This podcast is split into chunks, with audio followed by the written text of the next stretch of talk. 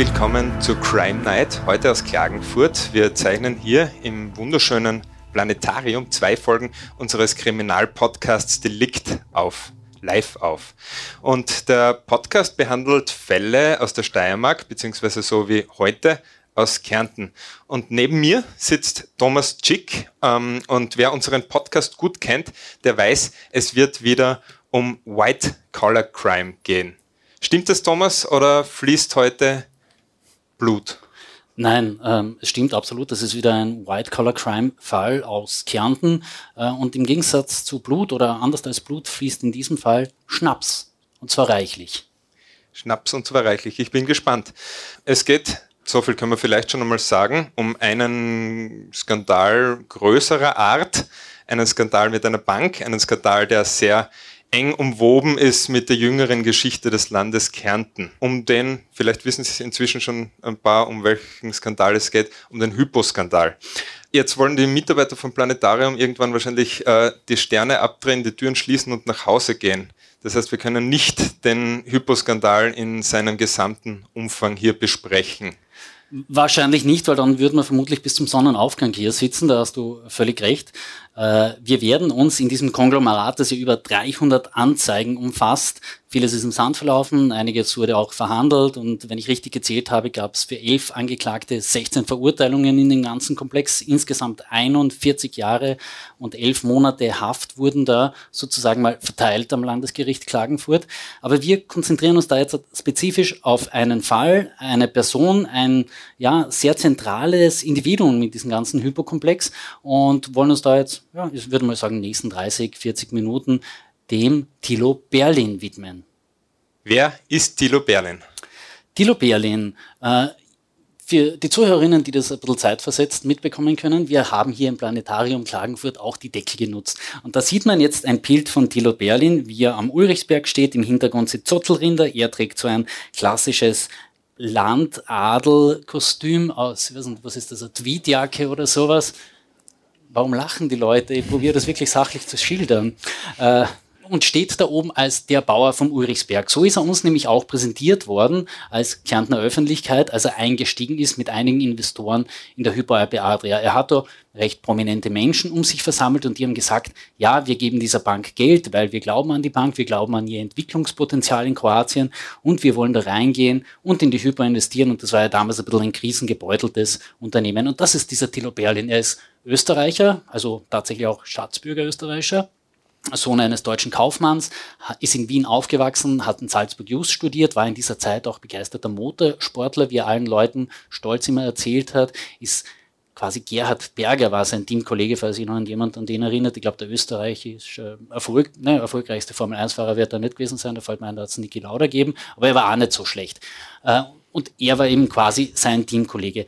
Und der Connex nach Kärnten und auf den Ulrichsberg ist folgender. Er hat in den 80er Jahren eine Tochter aus dem Hause Goes kennengelernt. Das ist in Kärnten richtig alter Adel. Die haben über Jahrhunderte den Landeshauptmann gestellt, dass das ganze Ding noch eine Monarchie war.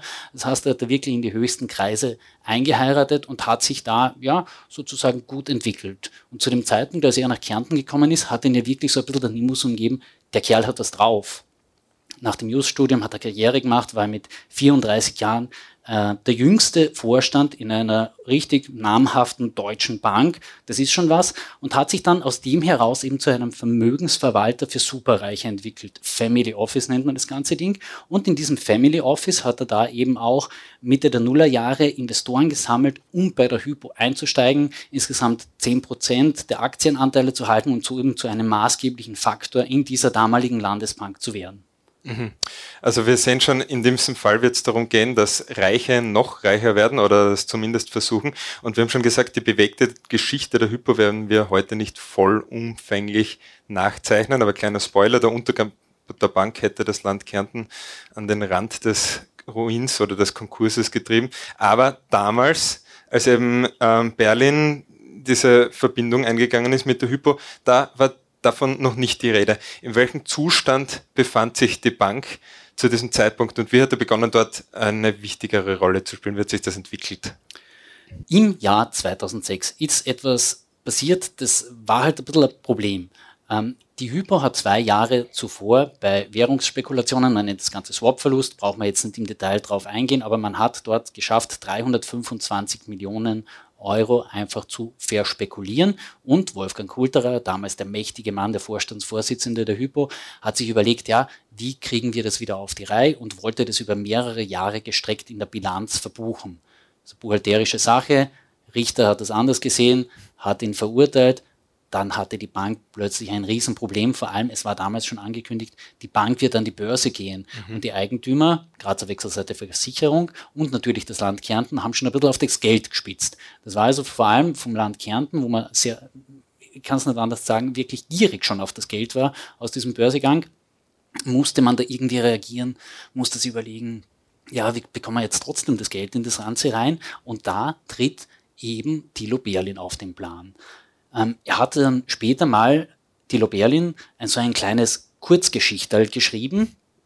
Da war schon ruchbar, dass gegen ihn ermittelt wird und er hat sich dann irgendwann offenbar an einem Abend hingesetzt und hat 40 Seiten verfasst. Das ganze Ding heißt der Deal wenn wir später noch ein bisschen mehr darüber reden, aber es ist wirklich ein sehr interessantes Stück Zeitgeschichte, wie jemand, der weiß, gegen ihn wird demnächst ermittelt, sich mal hinsetzt und seine Version der Geschichte schreibt, im Wissen, das wird irgendwann mal an die Öffentlichkeit kommen und die könnten mich jetzt darstellen. Und da ist eben auch nochmal drinnen, wie er Wolfgang Kulterer das erste Mal traf. Also wann es das erste Mal war, ist nicht verbrieft, das war in den 1980er Jahren schon, sagt Berlin. Man behielt sich im Auge, steht da in diesem Text. Und dann im Februar 20, äh, 2006 traf man sich wieder. Und ich zitiere jetzt gerne aus diesem äh, Deal-Buch oder Kurzgeschichte von Thilo Berlin, weil es ja interessant ist, wie er das da darstellt. Meine Tweetjacke hing übermächtig an mir herunter. Ich war von einer einwöchigen Hungerkur in der Kuranstalt Dellach so geschwächt, dass ich während des Gesprächs stotterte. Eigentlich wollten sich die beiden von Bauer zu Bauer sprechen, letztlich wurde es doch ein Gespräch von Banker zu Banker. Kulterer hatte in Österreich niemanden, mit dem er seine Lage offen besprechen hätte können. Und dann kommt nochmal weiter, Berlin über Kulterer, sein Markenzeichen war die rastlose Betätigung von drei Mobiltelefonen gleichzeitig zwischen 7 und 24 Uhr. Also so, so war offenbar das Ding. Berlin hat sich in diesem Konglomerat schon so dargestellt, er ist der Große, der von weit her von Deutschland kommt und dem Banker in Kärnten jetzt nochmal so gut mit Rat und Tat zur Seite steht und ihm quasi die Möglichkeit aus diesem Desaster öffnet, weil, wie gesagt, die Bank 325 Millionen versenkt, keine gute Aussicht auf einen Börsengang, irgendwie hat man da nach einer Lösung suchen müssen und so haben sich offenbar die beiden mal angenähert. Mhm. Es gibt bei dem Deal, eben bei diesem Büchlein, noch einen kleinen Nebenschauplatz zur ganzen Geschichte, wo du involviert warst, wie ich erfahren habe. Ja, das ist lang her und zum Glück gut ausgegangen. Äh, es wäre nämlich beinahe auch so geworden, dass ich selbst zu einem Kriminalfall geworden wäre. Wahrscheinlich nicht für Delikt, weil für die Dimension wäre es nicht gereicht. Ähm, aber der, der Fall war der, ich habe aus Ermittlerkreisen erfahren, dass es eben diesen Deal gibt. Und man ist dann halt als Journalist neugierig und fragt an verschiedenen Stellen nach. Ähm, nicht, ob man das lesen könnte, weil das wäre ja dann schon wieder mal problematisch, sondern man sagt einfach, das wäre aber interessant, wenn das auch die Öffentlichkeit erfahren könnte. Auf mhm. diesen Satz habe ich immer Wert gelegt und bin halt so mal dieses Dinges habhaft geworden. Wir haben das dann in der Zeitung ausgeschlachtet, wie das im Journalistenjargon heißt und ja, damit war die Geschichte für mich erzählt. Dann hat der mittlerweile verstorbene Aufdecker vom News, Kurt Kuch, mich angerufen und hat gesagt, du kann ich das auch lesen? Und ähm, weil wir uns mit ihm damals nicht regelmäßig, aber doch ab und an ausgetauscht haben, habe ich gesagt, ja, bitte feel free. Bei uns ist die Geschichte erzählt, du kannst das gerne lesen. Er hat es dann mit News auch noch einmal publiziert und auf einmal hat dann die Staatsanwaltschaft München ermittelt. Mhm. Nicht gegen mich, sondern gegen Kurt Kuch, weil im Gegensatz zu Österreich darf man in Deutschland aus Ermittlungsakten nicht zitieren. Und das Ding war eben schon in einem deutschen Ermittlungsakt drinnen. Und das ist ein bisschen zu einem Problem geworden. Zum Glück hat man das dann abgedreht journalistische Integrität war wieder hergestellt, wir durften wieder weiterschreiben, aber es war doch ein bisschen ein Moment des Unsicheren, mhm. wenn du hörst, aha, du machst eigentlich deinen Job als Journalist, du machst mutmaßlich nicht schlecht, indem du einiges rausbeförderst und dann ans Licht beförderst, aber ne, das könnte trotzdem die Staatsanwaltschaft noch irgendwie nahe kommen. Aber das ist heutzutage völlig unvorstellbar, dass eine Staatsanwaltschaft gegen einen Journalisten vorgeht, oder? Ich meine, außer ihr lauft vielleicht eine Mikklauz über die Leber, ich weiß es nicht. Ja, allen Podcast-Hörerinnen, googeln Sie mal den Fall Franz Miklotz, Staatsanwaltschaft Klagenfurt. Äh, wir sind jetzt, äh, und deswegen können wir mittlerweile schon lachen, am Abend des 22. Juni, wo die ganze Sache für den Journalistenkollegen wieder positiv ausgegangen ist. Ähm, aber tatsächlich war auch in Österreich da offenbar kurzfristig eine Verwirrung innerhalb der Staatsanwaltschaft darüber, wie mit Pressefreiheit, mit dem Redaktionsgeheimnis umzugehen sei. Ja. Aber kehren wir zurück auf die, auf die Siegerstraße, oder? Ja, zurück zu Berlin. Was war eigentlich sein Tatplan? Was hat er, wir haben schon gesagt, grundsätzlich geht es darum, dass er reiche Leute reicher macht. Ähm, Völlig korrekt, so hat das auch seinen Job als Family Office beschrieben. Ja. ja. Und, Und wie, wie hat er das in, in dieser Situation jetzt konkret ähm, vorgehabt? Vereinfacht gesagt, reiche Leute noch reicher machen und mit dem Zusatz auf Kosten der Steuerzahler. Okay. Ja. Logischer. Es, es, es ging dann folgendermaßen. Ähm, wie gesagt, die Kypo hatte ein Problem mit ihrem Eigenkapital, brauchte frisches Geld und da hat eben Berlin in seinem Dunstkreis, den er so ein bisschen betreut hat, Geld eingesammelt. Und da kamen dann einiges an prominenten Investoren dazu. Unter anderem die Flick Privatstiftung. Flick ist ein Name, den kennt man in Deutschland, den kennt man in Österreich, was man vielleicht ein bisschen aus den Augen und aus dem Hirn vergessen hat. Der Vorstand der Flick Privatstiftung war damals ein gewisser Wolfgang Kulterer, mhm. Aufsichtsratschef in der Hypo zu diesem Zeitpunkt, weil er eben nach einer Verurteilung aus dem Vorstand rauswechseln hat müssen. Anderer prominenter Name, den der Thilo Berlin da in die Investoren mit reingebracht hat. Herbert Koch, seinerzeit Eigentümer von Kicker und mhm. Leiner. Ähm, gab da eben quasi eine ganze Runde an illustren Gästen, die bei Dilo Berlin eingestiegen sind, sozusagen in diese Investorenrunde. Und die haben dann Aktien bei der Hypo gezeichnet. Allerdings war das jetzt nicht so Aktien, wie man sie wir über unsere Trading-Apps so irgendwie des Nächtens mal am Handy kaufen, sondern das waren Vorzugsaktien. Die hatten eine garantierte Dividende von 6 bis 6,5 Prozent. Und das ist jetzt schon mal das Problem. Ich sammle Geld ein, um es als Eigenkapital in der Bank auszuweisen. Wenn ich denen aber dann schon mal eine garantierte Dividende gebe, geht sich das nicht ganz aus. Plus, es ist dann, und da ist man eben erst im Prozess draufkommen, es hat noch eine Put-Option gegeben. Das heißt, die Menschen, die diesen Aktien gekauft haben, konnten sie quasi jederzeit der Bank zum Nominalwert zurückgeben. Das heißt, es war ja eigentlich für die Bank, ist die, die, das Geld nie wirklich in ihr Eigenkapital eingegangen, weil die Menschen ja nie wirklich die Risikotragung, die du als Aktieninhaber einfach übernimmst, die mussten sie nie mitmachen, sondern die haben quasi das super sauberste und abgesichertste Sparbuch aller Zeiten gehabt, weil 6 bis 6,5 Prozent ist schon damals noch immer ein solider Wert gewesen. Und so haben sie es nachher quasi aufgezogen. Und all das, das ist mir aber dann erst viel, viel später reingekommen und draufgekommen. Zu dem Zeitpunkt hat man dargestellt, da kommen jetzt Investoren, die glauben an die Hypo, die glauben an das Geschäftsfeld Südosteuropa. Damals hat man nicht Balkan gesagt, weil das wäre ja dann irgendwie schmuddelig gewesen. Man hat immer Südosteuropa gesprochen. Mhm. Und da war wirklich eine in der medialen Darstellung große Vision da und von Menschen, die einfach wirklich an das Land glauben. Man hat ja beinahe sogar von Mäzenatentum gesprochen. Mhm. Jetzt hast du schon ein paar Investoren genannt, aber vielleicht noch ganz kurz, wie läuft das konkret ab? Geht er einfach hin zu allen reichen Leuten, von denen er wahrscheinlich sehr viele kennt und sagt, ich hätte jetzt gerne euer Geld, um noch viel mehr daraus zu machen und die sind alle sofort an Bord oder wie funktioniert das? Vielleicht ist es in manchen Fällen wirklich so gegangen. Es hat aber natürlich auch andere Fälle gegeben, wo das nicht so, sage ich jetzt mal, charmant abgelaufen ist, wie wir zwar uns das vorstellen. Ähm, neben dem Namen Flick gibt es ja am Wörthersee auch noch den Namen Horten. Und da äh, gab es eine sehr interessante Episode noch dazu. Äh, der Vermögensberater bzw. persönliche Berater der Frau Horten, mittlerweile verstorben, die Frau Horten wie auch der Berater, ähm, waren dann mal geladen auf einer Hochzeitsfeier. Thilo Berlin war auch dort, hat dann den Herrn Burger Scheidlin gesagt, du, steigt da ein mit der Horten, wir brauchen 50 Millionen, irgendwie was, da, da, da müssen wir was mitmachen und so. Und der Herr Burger Scheitlin hat dann, zumindest wird so kolportiert, gesagt, na, sorry, in Kärnten gehört eigentlich oder beziehungsweise wird der Job jeder Putzfrau ausgeschrieben, aber die Bank wird einfach freihändig verscherbelt. Bei so etwas mache ich nicht mit, dafür bin ich zu alt und zu reich, soll er gesagt haben. Ob der Satz wirklich so gefallen ist, er hat es hinterher nicht ganz bestätigen wollen, aber es haben viele Leute gehört, äh, sei es wie es ist. Er hat gesagt, nein, Horten macht er nicht mit. Das heißt, er hat es mal eine Abfuhr gegeben.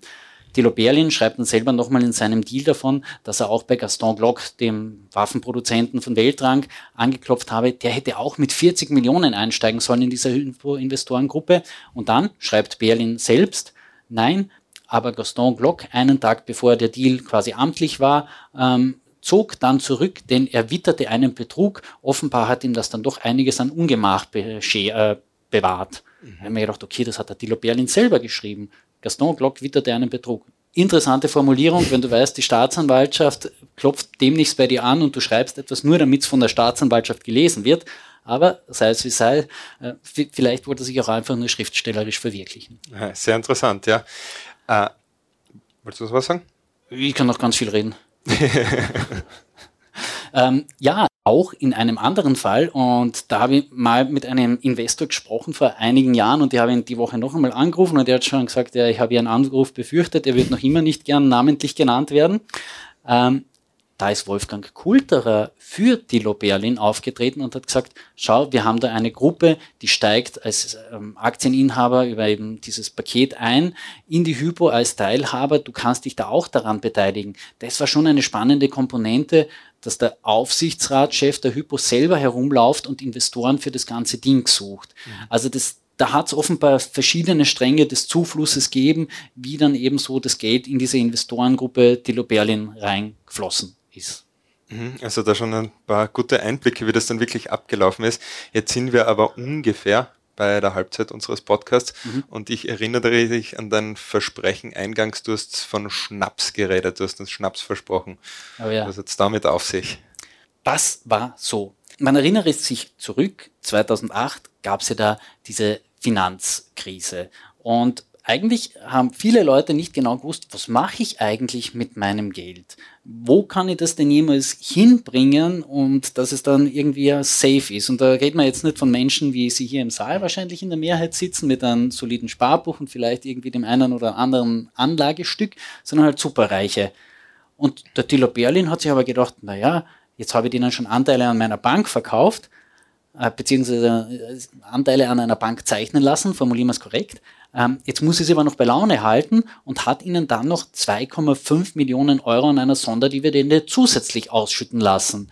Und als er dann, und die Leute hier im Saal sehen da ein Bild, wie er Richtung Landhaus marschiert, wo er dann in einem Urausschuss Aussagen hat müssen, hat er dann gesagt, ihr wissen es, diese 2,5 Millionen, das waren einfach der Schnaps drauf. Kann man das Foto nochmal mit der Tube? Ja, also das drei, vier Bilder weiter.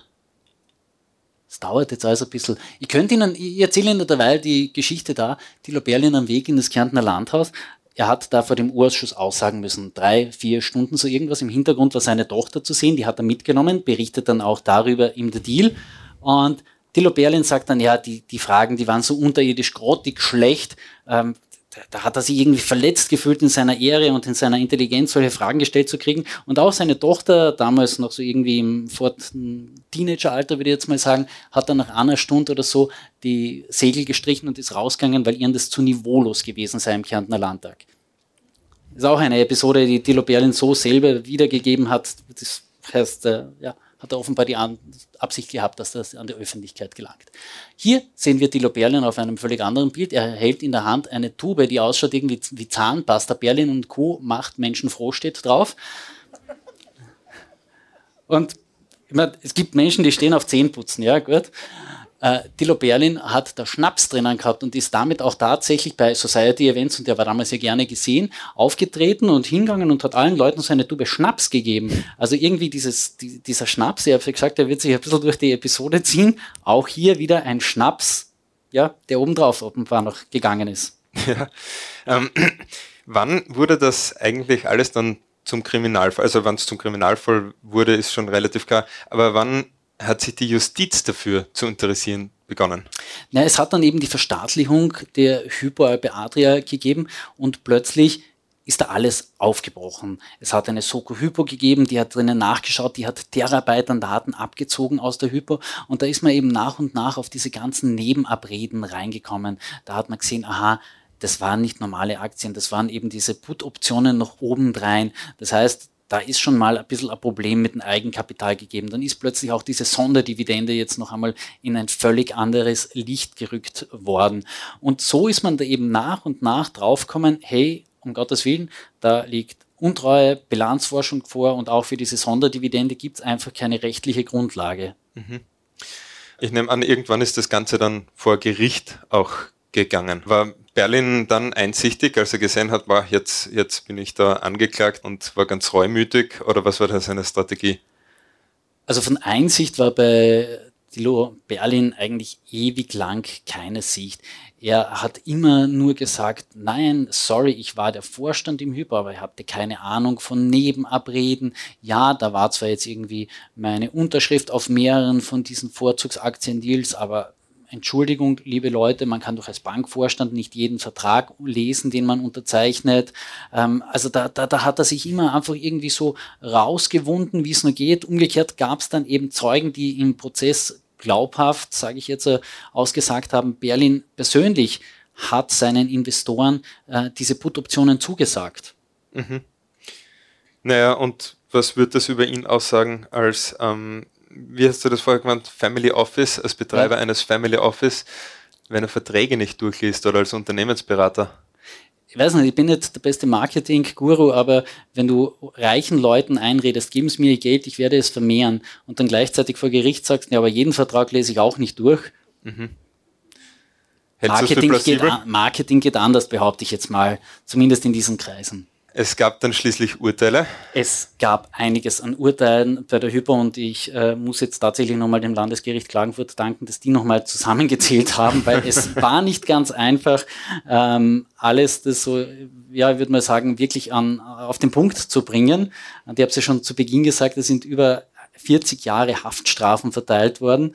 Äh, ich fasse es jetzt nur mal grosso modo zusammen, was da alles aus dem Hypokomplex heraus an Strafen für Berlin ähm, rausgegangen ist. Das waren drei Jahre, drei Monate und zehn Tage unbedingt und zehn Monate nochmal bedingte Haft. Dylan Berlin hat dann also wirklich auch eine Zeit lang eine Fußfessel getragen, musste später tatsächlich eine Haft antreten. Mhm. Also der ist dann wirklich für diesen Deal ins Gefängnis gegangen. Das muss man dann auch einmal sagen, weil das, das vergessen die Leute eben auf der Zeitachse einfach wieder und er war ja auch zwischen seinen Ersturteilen, die wurden ja dann eben noch in alle Instanzen gewähnt, dann gab es nochmal einen Einspruch, beziehungsweise wurde dann auch nochmal äh, ein Teil zurückverwiesen wegen der Strafhöhe und da ist er sehr locker und offen noch immer in Kärnten aufgetreten, aber ist dann tatsächlich mit der Fußfessel eine Zeit lang unterwegs gewesen und musste dann später noch tatsächlich in Haft. Mhm. Und die anderen, wie ging es seinen Komplizen sonst noch? Ja, am, am härtesten hat das natürlich Wolfgang Kulterer getroffen, der ist beinahe die vollen zehn Jahre im Gefängnis gesessen. Mhm. Günter Stredinger war lange Zeit der zweite Vorstand in der Hypoalpe Adria, ist auch im Gefängnis gewesen. Äh, Josef Kircher hat auch über vier Jahre Gefängnis ausgefasst, war lange Jahre der Leasing-Vorstand in der Hypo. Und dann gab es noch andere Personen, will ich jetzt namentlich nicht mehr nennen, weil sie tatsächlich ein bisschen aus dem öffentlichen Fokus gerückt sind. Und ich glaube, im Sinne einer Resozialisierung muss man jetzt die Nebennamen noch einmal aufbeten. Aber gerade diese beiden, Kulterer und Berlin, äh, sind schon augenscheinlich noch immer die, die Personifiz Personifizierung dieses Skandals Hypo Adria. Wie geht es den beiden denn heute? Äh, Dilo Berlin habe ich vor wenigen Tagen in der Klagenfurter Innenstadt getroffen, habe ihn gefragt, ob er uns vielleicht nicht doch ein Interview geben möchte oder mit mir sprechen möchte im Vorfeld dieses Podcasts. Er hat mich sehr entgeistert angeschaut. Ich, ich weiß nicht, ob er genau gewusst hat in dem Moment, wer ich bin, aber ja, er wollte mir keine Antwort geben. Hast du ihn eingeladen zu Crime Night? Naja, nein. Okay. Er, er, hätte ja beim Gewinnspiel teilnehmen können. Und wenn ich den Namen Dilo Berling gesehen hätte auf der Liste, hätte man vermutlich dann schon uns überlegt, ob man ihn nicht einladen und äh, ihm auch ein drittes Mikro geben. Es wäre manches Mal nicht uninteressant, auch einen Täter hier zu haben in der, im, im Delikt-Podcast. Vielleicht hätte man dann ja mal Einsicht. Aber Dilo Berlin war nie der Typ, der gerne mit mir geredet hat. Die Leute im Saal hier sehen noch ein anderes Bild, wo wir ihn auch einmal vor einem Urausschuss abgefangen haben. Das ist schon einige Jahre her, wie man auch an allen handelnden Personen hier oben sieht. Ähm, hat mir schon damals nicht gern Interviews gegeben.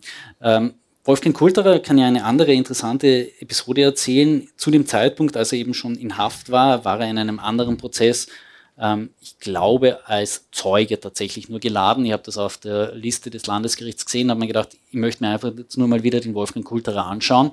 Bin ins Landesgericht gegangen, da war gerade offenbar Prozesspause und er sitzt zuvor im Verhandlungssaal, schaut mir an, schaut ich an. Wir haben auch nicht immer die freundlichsten Interviews geführt, so wie wir sie geführt haben.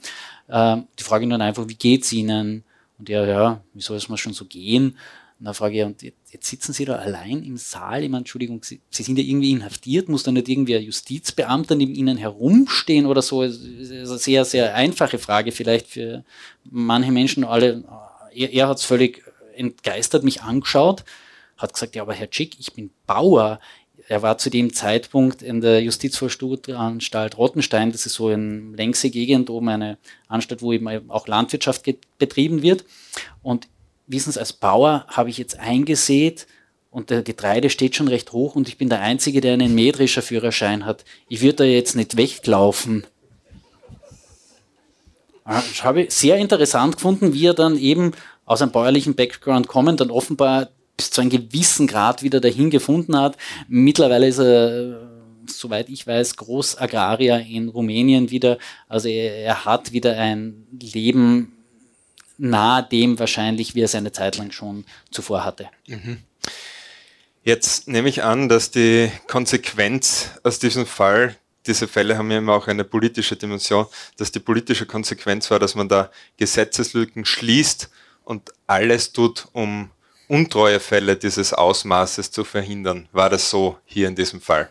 Das ist eine absolut gute und ich würde sagen altruistische Annahme. Allerdings sind wir in Österreich und es kam dann so, dass Wolfgang Brandstätter äh, Justizminister wurde und der ist Rechtsprofessor und als solcher eben auch Verteidiger an Strafsachen vor Gericht.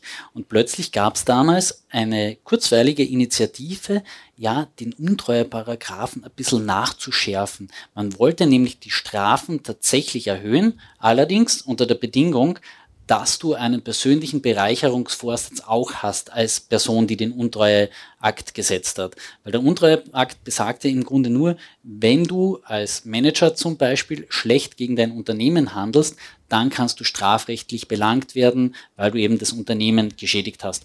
Ob du das Geld selbst einstreifst, sprich diesen persönlichen Bereicherungsansatz hast oder ein anderer davon profitiert, das ist im Untreueparagraphen sehr simplifizierend gesagt eigentlich wurscht. Brandstätter hat aber gesagt, naja, die Leute müssten auch einen Bereicherungsakt haben. Und jetzt sage ich, ähm, wenn du in der Finanzwelt halbwegs solide unterwegs bist, wirst du es schon schaffen, das Geld, das du da veruntreut hast, über irgendwelche Kanäle so weit von dir wegzuschichten, dass es nicht mehr erkennbar ist, dass es dir jetzt irgendwie zusteht oder dir zugerechnet werden kann und schon bist du quasi ja nachher straffrei und da wäre Tür und Tor geöffnet worden für Korruption in einer Dimension, wie wir zwar uns das gar nicht mehr vorstellen könnten. Mhm. Also das ist dann zum Glück abgeblasen worden, weil es dann wirklich einen massiven Aufschrei gegeben hätte gegen so eine Änderung, aber es ist tatsächlich mal im Raum gestanden aber interessant von der politischen Kommunikation sowas als Verschärfung des Paragraphen zu prä präsentieren, ja, weil man dann ähm, irgendwie nach außen transportieren kann, jemand, der das begeht, der bekommt jetzt mehr Strafe dafür und in Wirklichkeit das total verwässert. Ja, absolut. Ja, aus unserer Deliktfolge und hier noch einmal ein Querverweis und Hörempfehlung. 12 Millionen Euro für sechs Seiten wertloses Papier geht hervor, dass Berateraktivitäten im Umfeld der Hypo damals recht lukrativ waren. War das in diesem Fall auch der Fall? Äh, ja, ich habe mal mit dem Leiter der Finanzprokuratur Wolfgang Beschan gesprochen und auch mit Fritz Kleiner, das ist ein Grazer Wirtschaftsprüfer und war oft als Forensiker in diesen Hypofällen aktiv.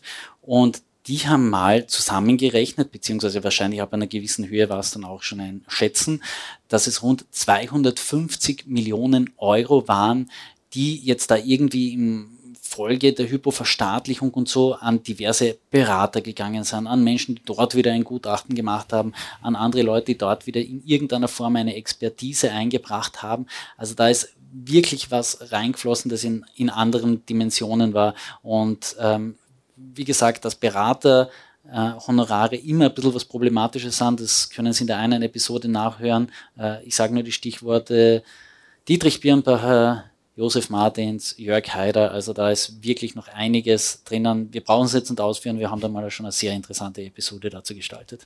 Ja, so ist es. Ähm, jetzt einige Jahre nach diesem Fall ist doch schon Gras über die ganze Sache gewachsen. Was bleibt jetzt für dich so viel später von diesem ganzen Aspekt der Hypogeschichte übrig? Und was war dann eigentlich mit dem Geld der Investoren? Die sind noch immer, und da hat Dilo Berlin seine Vorgabe als Family Office Holder wirklich gut erfüllen können. Er hat reiche Leute noch reicher gemacht. Also zum Beispiel den Klagenfurter Immobilientycoon Walter Moser, den ehemaligen sozialistischen Vizebürgermeister der Landeshauptstadt Klagenfurt Sigi Metelko. Die waren zum Beispiel ja auch im Kreis dieser Investoren. Die haben das Geld nehmen können und sind damit glücklich geworden. Das heißt, die mussten auch nie irgendwie zurückzahlen oder so irgendwas. Also doch ein Happy End in der ganzen Geschichte. Es, es, es gab für ganz, ganz viele Investoren tatsächlich ein Happy End. Äh, ich habe tatsächlich nur einen einzigen Fall gefunden, wo die Flick-Stiftung Geld zurückzahlen musste und auch nur deswegen, weil, habe es vorhin schon erwähnt, Wolfgang Kulterer zu diesem Zeitpunkt Vorstand in der Stiftung der Familie Flick eben war. Die anderen Investoren, und da zitiere ich jetzt gern unseren langjährigen Wirtschaftschef Adolf Winkler, kassierten unbeschadet dank und trotz der Untreue der Verurteilten. Moralisch, und das ist ein sehr schöner Satz, bleibt über alle ein Schatten, lebenslang. Mhm. Ja, danke Thomas. Hast du dem Fall noch etwas hinzuzufügen? Äh, Nein, ich glaube nicht, außer dass es natürlich aus der ganzen Hypo-Connection noch einige andere Fälle gibt, die wir definitiv auch aufarbeiten werden. Ähm, wie gesagt, 300 Anzeigen, einiges an Verurteilungen, 16 Stück. Also da, da ist schon noch ein bisschen was drinnen, was wir vielleicht das eine oder andere Mal angehen werden. Ähm, vor allem auch deswegen, weil wir sitzen jetzt in einem Saal mit 150 Personen circa und man muss ja immer sagen, äh, bei solchen Delikten sind Sie alle die 150 hier im Saal und alle Menschen, die zuhören, tatsächlich auch die Opfer, denn es ist ihr Steuergeld, das da abgezogen wurde. Das muss man sich immer wieder bei White-Collar-Crime einfach vergegenwärtigen. Mit diesem Geld hätte irgendwas Gescheites gemacht werden können. Ich sehe da gerade jemanden im Saal, da hätte zum Beispiel auch mehr Musiklehrer im Land Kärnten bezahlt werden können. Da wird es ein bisschen besser klingen in unseren Trachtenkapellen. Wäre auch was Schönes. Ja, ein schönes Schlusswort, Thomas. Danke, dass du äh, diesen Fall mitgebracht hast. Auch dem tollen Publikum hier vielen Dank, dass Sie ähm, gekommen sind und geblieben sind. Und auch den ähm, Zuhörerinnen und Zuhörern von Delikt zu Hause vielen Dank fürs Dabeisein bei Delikt und bis zum nächsten Mal.